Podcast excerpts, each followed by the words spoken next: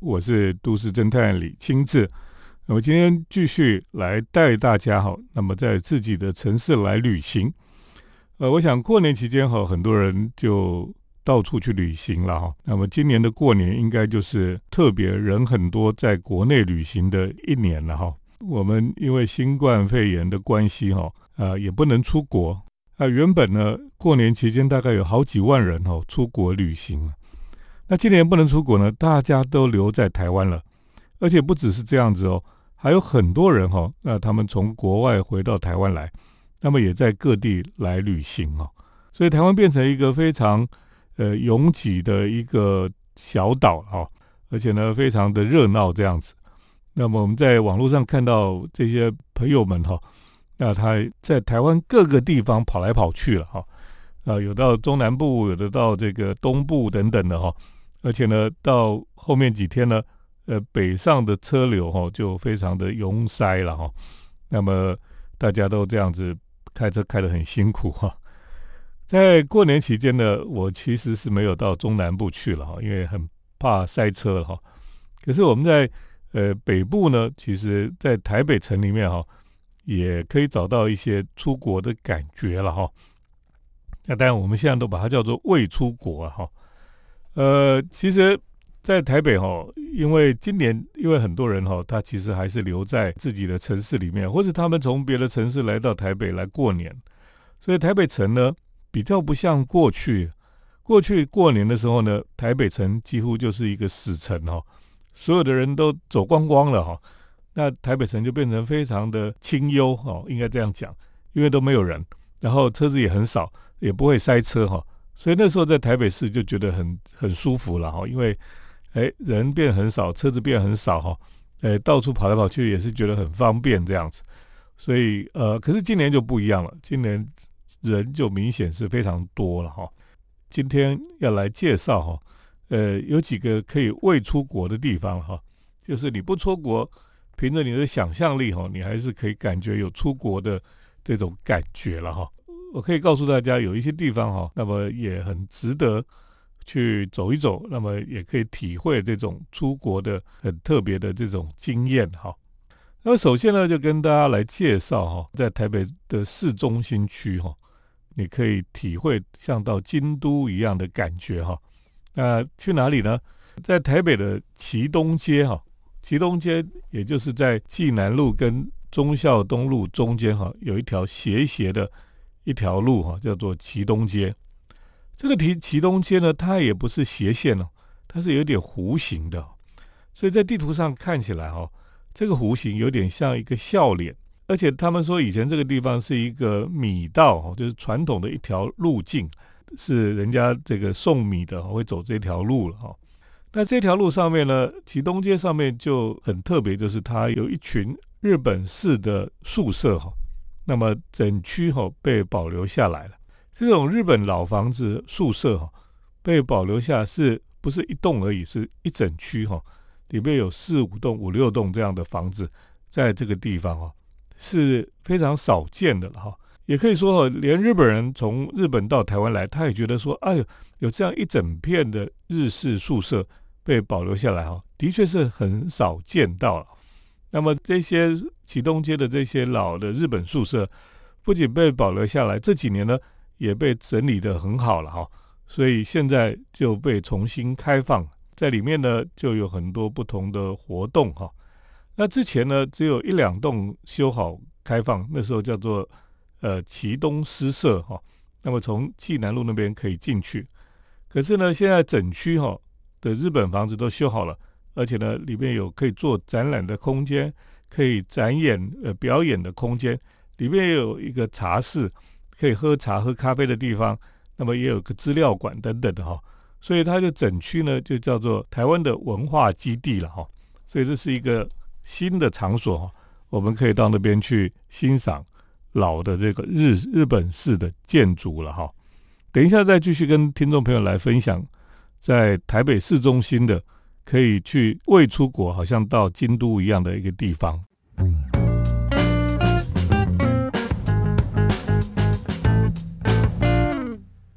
欢迎回到我们建筑新乐园节目，我是都市侦探李清志。那我们刚刚有提到说，在过年期间你要未出国哈，那就到这个台北市中心区济南路跟旗东街之间，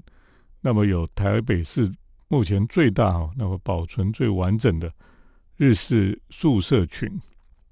这里面有总共有七栋历史的建筑，整个占地呢是三百五十平哈，那整区的保存哦，其实是做的还不错了哈。那么虽然那个房子修的比较感觉新新的，比较没有那种斑驳的韵味了哈，可是呢，诶，这种整区的历史建筑的保存哈，诶，其实是比较还蛮有特色的。在这里原本只有一两栋哈修好，那时候叫做启东诗社，呃，今年一月十八号正式开幕之后呢，就改名叫做台湾。文学基地了哈，不是台湾文化基地，是台湾文学基地了哈。呃，在这里面呢，你就可以可以看到很多台湾的一些文学的发展。那日式的宿舍当年就是因为每一个宿舍哈都有自己的庭园，那庭园里面呢也有当年的防空洞哈，每一家都有防空洞。呃，这个防空洞也有把它保留下来，所以你还是看得到。那在这里呢，就有很多的树，啊，有黑色的瓦，那这些宿舍一栋一栋的呢，有一个包括是有阅读馆哈、缪斯院创作坊，还有启东社展览厅跟文学厝，还有一个是做喝咖啡、喝茶的地方，马加万哈他们进驻的地方哈。那这七个不同的宿舍呢，都有不同的功能，那么串在一起呢，你就会发现说，哇。这里是哪里呀？好像不是在台北一样，因为这么多一间一间的这个日式的房子哈，在这个地方，那你可以穿梭其间了哈。哎，的确是非常好玩的哦，在这里可以感受到那个很像在京都的风情。那么特别是呢，到那家有可以喝咖啡、喝饮料的地方哦，哎，走进去之后呢，哎，就觉得也非常的有特色了哈。这个是他们特别找了呃知名的抹茶店哈平安金茶室他们的 Matcha One 哈来进驻，这里边可以品尝这个板前手做甜点，就是坐在这个柜台前面的这个在面吃甜点喝茶，那也可以在里面哈在这种日本式的空间里面呢来喝咖啡了哈，那的确是一个非常特别，很像在真的很像在京都的那种感觉了哈。所以你到这边来喝茶、吃甜点呢，吃和果子，就感觉像自己好像来回到了这个京都一样哈。那有这种未出国的非常的美好的感觉了哈。所以呃，这个台湾文学基地呢，的确是一个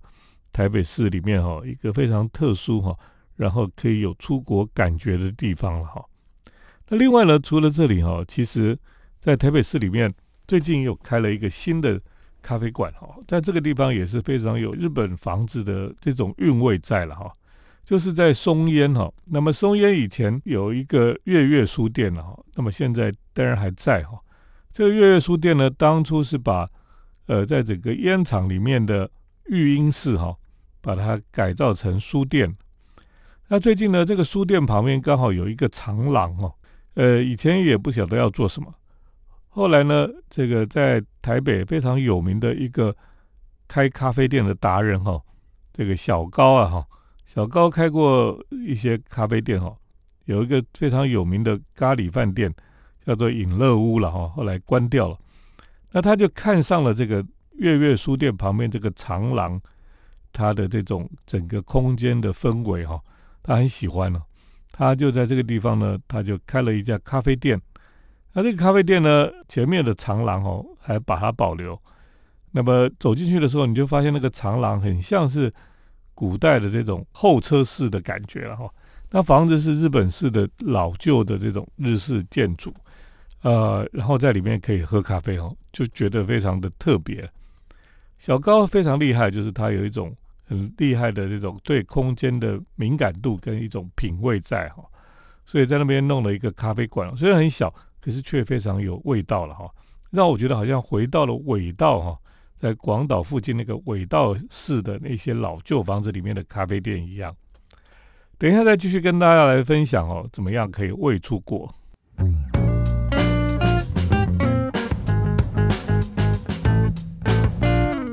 欢迎回到我们建筑新乐园节目，我是都市侦探李清志。我们继续来介绍哈，怎么样在台北未出国旅行的哈。那么在年节假期里面呢，大家都很想出去玩，可是外面其实塞车塞得很严重啊。呃，一个朋友从台南回来，下午开车就开开开开了七个小时才到台北，非常多人在塞车，所以在台北市里面呢，可以假装是出国了哈。那我刚刚提到，在旗东街台湾文学基地啊，是一个新的去体验都是日本房子的一个很特别的地方，很像在京都一样。另外呢，我刚刚也介绍到，在松烟月月书店的旁边的一个长廊哈，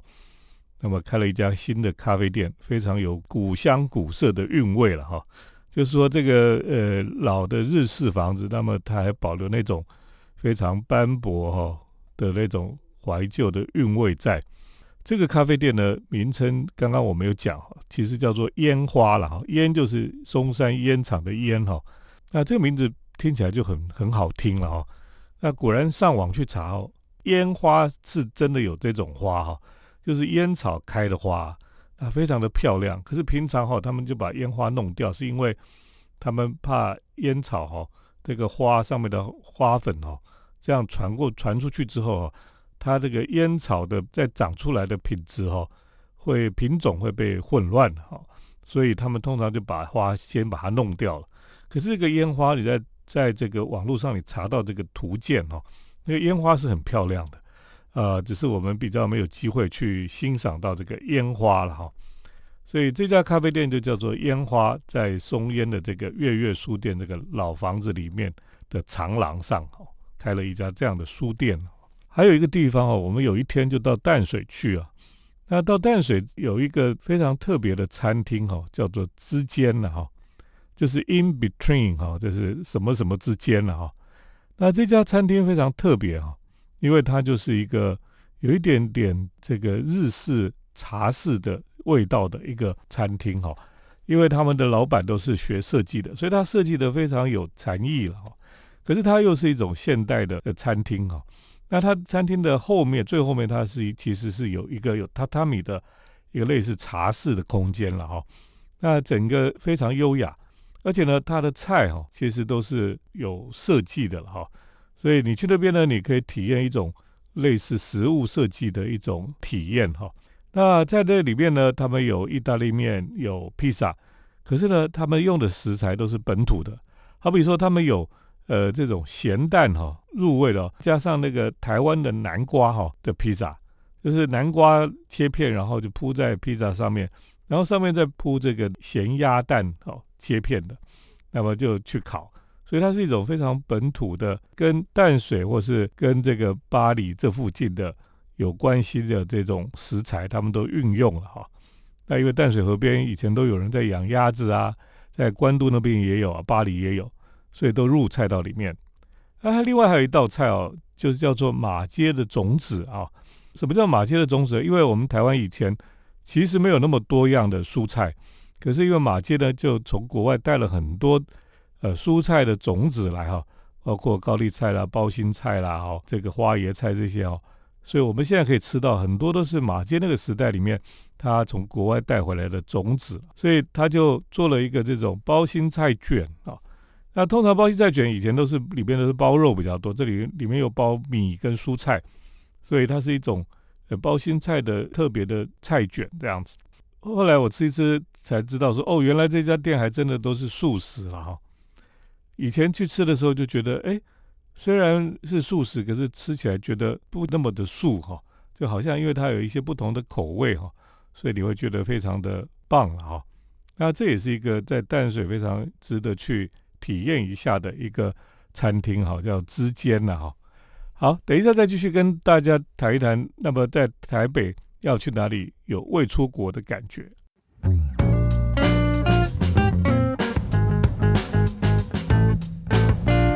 我是都市侦探李清志。那我们因为过年哈，大家都挤来挤去啊，到处都是人，所以也不用到南部去哈，也。也不出也不能出国，那么就在台北市哈，怎么样过一个未出国的一种旅行了哈？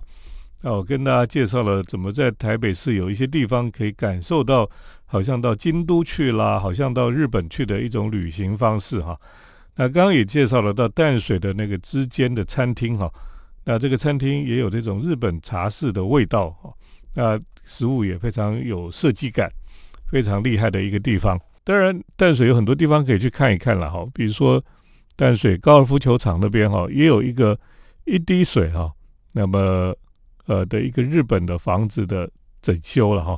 那也是有这种韵味在。那另外呢，在附近哈，就是有云门舞集的云门剧场啊，那这个建筑呢，就是黄生源所设计的哈，也是非常值得去那边走一走、看一看哈。后来呢，我们就往北边继续走，往三支去了哈。那么经过了这个浅水湾啊，那浅水湾因为有餐厅、有咖啡店等等哈，在海边，所以那边也是车子塞得很严重，很多车子在那里。来，我们继续往北走哈，就到了一个地方哈。这个地方就是三支了哈，三支很有趣，是因为居然以前都有一些老外在这边开餐厅了哈。这边有一家牛排店非常有名哈，就叫做呃边界驿站。那我们就想象哈，就好像从这个美墨边界一样哈，那你就开车好像越过了边界，到了另外一个地方哈。那么在那个驿站里面吃牛排哈，这种感觉了哈。哎，就自己想象说，我好像。在越过了美墨边界哈，那么到不同的地方去吃牛排，那因为这个牛排的吃法哈，那就有一点很很美式了哈啊，它有三十六盎司或四十盎司的大型的牛排哈，那么吃起来也很过瘾哈。那这边的这个辣鸡翅也是非常的，这个酱汁很特别，那就吃起来也是觉得哎，比跟平常你在呃，台湾吃的这些辣鸡翅啦，或吃的牛排，有不一样的感觉啊，很像就真的是，呃，越过了边界哈，那么到另外一个地方去吃牛排的感觉了哈，所以这也是一个非常有趣的一种呃想象。虽然我们不能出国哈，可是想象力可以带你哦，天天都可以出国环游世界一样。后来呢，当要回来的时候，你就会觉得哦，会塞车。要不从三支回来，的确哈，从这个 Google Map 上面来看哈，整条公路都是红线，所以就是会一直塞塞塞回台北，这样是很辛苦。所以后来我就灵机一动呢，就往旁边的小路山路开进去，然后就接到了这个一零一号这个公路哈，它就是在比较靠山边的公路，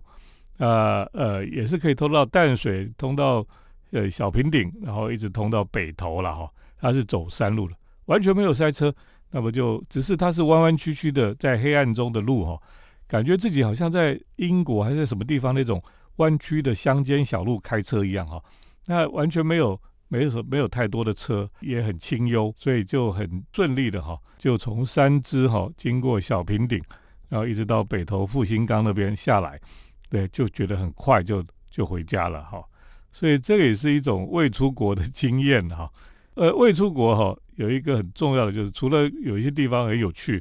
诶，想象力还是很重要的哈。就想象我今天是到什么地方去旅行，去感受那种不同的空间氛围，还有不同的文化的一种气质哈。呃，有时候跟建筑、跟食物哈都很有关系了哈。有人说哈，比如说吃的东西也有味蕾上的环游世界嘛哈，就是你可以借着吃呢去体验不同国家的感觉。那么再加上建筑空间的这个配合哈，的确可以很容易在台湾，可是有这种未出国的呃旅行的体验哈。今天就跟大家来分享到过年的这种未出国旅行的经验，就分享到这里。谢谢听众朋友的收听，我们下礼拜再见。接下来呢，就是我们铁道建筑散步的单元。铁道建筑散步。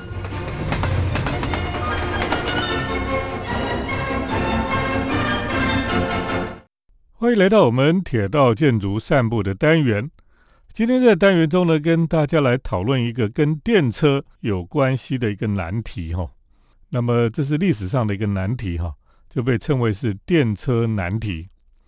英文叫做 trolley problem 啊。那么这是历史上最著名的十大思想实验之一了哈。那么也就是说，它是一个哲学上或是伦理学上面的一个或道德上面的一个难题要去思考的问题。这个电车难题呢，就是讲到说哈，有一个疯子呢，他把五个无辜的人呢，就把他绑在电车轨道上。那么有一辆失控的电车就朝他们开过来，并且呢，没有多久呢，就会压过这五个人。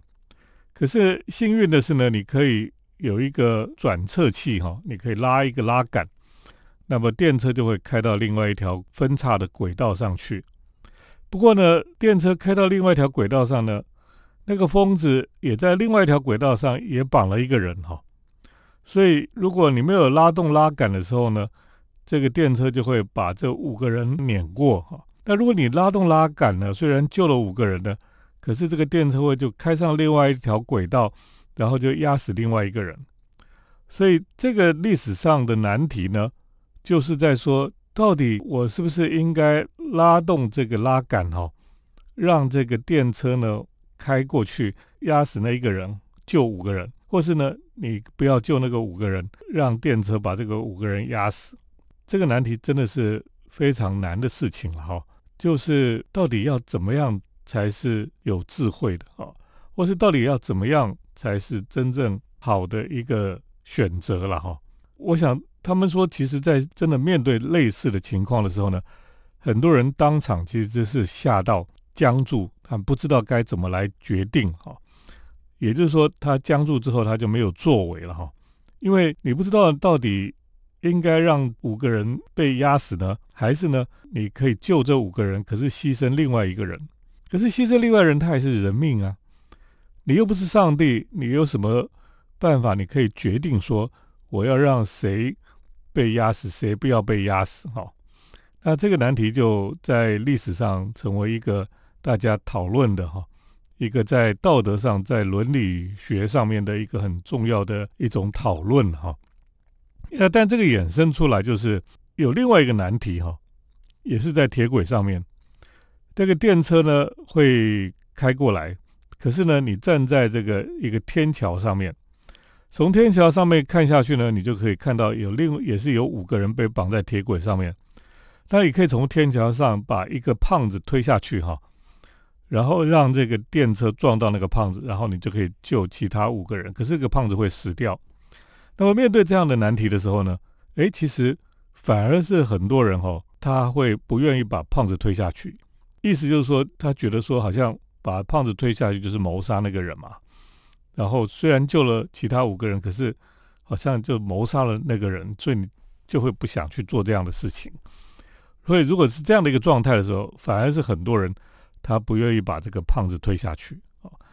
这样子的一个议题啊，这样的讨论，这样子的思考哈。那么我最近在过年的时候也看了一个呃美国的影集哈，叫做《反恐的危机》了哈。那当然这个电视影集呢已经演了很多年了，那最近终于把第八季哈，就最后一季把它演完了。那这个第八季里面就有出现一个也是类似的难题哈，就是呃。因为这个情报人员哈，他们在收集情报，然后交换情报，然后去想办法去让这个世界可以减少战争了哈。那么因为有一个飞机的黑盒子呢被苏俄拿走哈，那么他们就想尽办法要跟苏俄要回那个黑盒子，因为这个黑盒子如果拿到的话哈，就可以阻止哈。美国跟这个巴基斯坦的一场冲突了哈，如果这个冲突发生的时候，可能会死很多美国的军人哈，因为你战争发生的时候，不管怎么样哈，总是会有很多人死掉，所以他们就觉得说，呃，应该把这个黑盒子拿到手。那么情报员去交换情报的时候呢，呃，他们就面临了一个难题哈，这个难题就是说。苏二是要求他们交出一个隐藏在苏二政府里面的一个间谍了哈，那么这个间谍已经躲在里面躲了很久了，提供了很多情报给美国这样子，所以他们希望你要把这个间谍的名字供出来，那么他们就会给他们黑盒子，那这样的话呢，就可以阻止一场战争了哈，那就可以阻止很多美国军人的死亡这样子。所以就是等于说是一个间谍的他的生命来换这其他军人作战当中的损失了哈。那么如果从军事上都会觉得很容易哈，就是反正这个一个人死掉换那么多人可以活，他通常在历史上的战役里面都会觉得这样是很划得来的哈，或是说常常在军事行动里面，就是一组人哈，他们死守在一个地方，然后换来其他的人可以平安呃离开那个地方，这也是被认为是一个很很值得的一个选择了哈。可是，在这个间谍这件事情上面哈。你要去牺牲，等于说你背叛了那个卧底的间谍哈，把他的身份曝光哈，那换来一个战争被避免掉，也救了很多军人这样子。那这个到底可不可以这样做？这就像我们在讲这个铁道难题一样哈，就是到底要让这个人牺牲，然后救其他五个人呢，还是你就不要让这个一个人死掉，而去让五个人就被牺牲这样子？这真的是一个难题了哈。我想在历史上，在到现在哈。如果真的遇到这样的事情，依旧是一个难题啊。那这个难题呢，就包括了道德上的问题，包括呢，呃，伦理学上的问题，包括哲学上的问题，所以并不是那么的容易了哈。每一次遇到的问题也都不太一样，所以电车难题哈，其实有机会听众朋友也可以想一想哈。啊，的确是非常不容易的一种人生的处境哈。那么哲学家常常在讨论这些问题了哈。那么，也就是因为我们人生里面的确会遇到一些难题，这些难题牵涉到不是那么简单单方面的思考，啊，包括道德上的考量啊，或者是伦理学上的考量，都并不是那么容易了。今天跟大家来就稍微提到，就是关于电车难题这件事情，或许大家有空的时候也可以想一想。今天就跟大家分享到这里，下个礼拜再见。每一条铁道，每一个车站，每一种火车，都有令人惊艳之处，能为我们的世界开启一道通往梦想的窗。